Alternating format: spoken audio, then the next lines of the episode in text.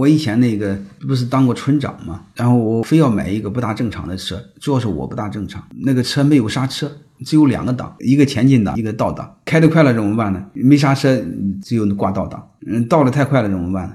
没刹车就开前进档。你们要开过这样的车，你们坐在车上是挺爽的，比坐过山车都爽。就是它没刹车，就是一会儿倒档，一会儿前进档，嗯，是不是很好玩？是惊险、刺激，嗯，精彩。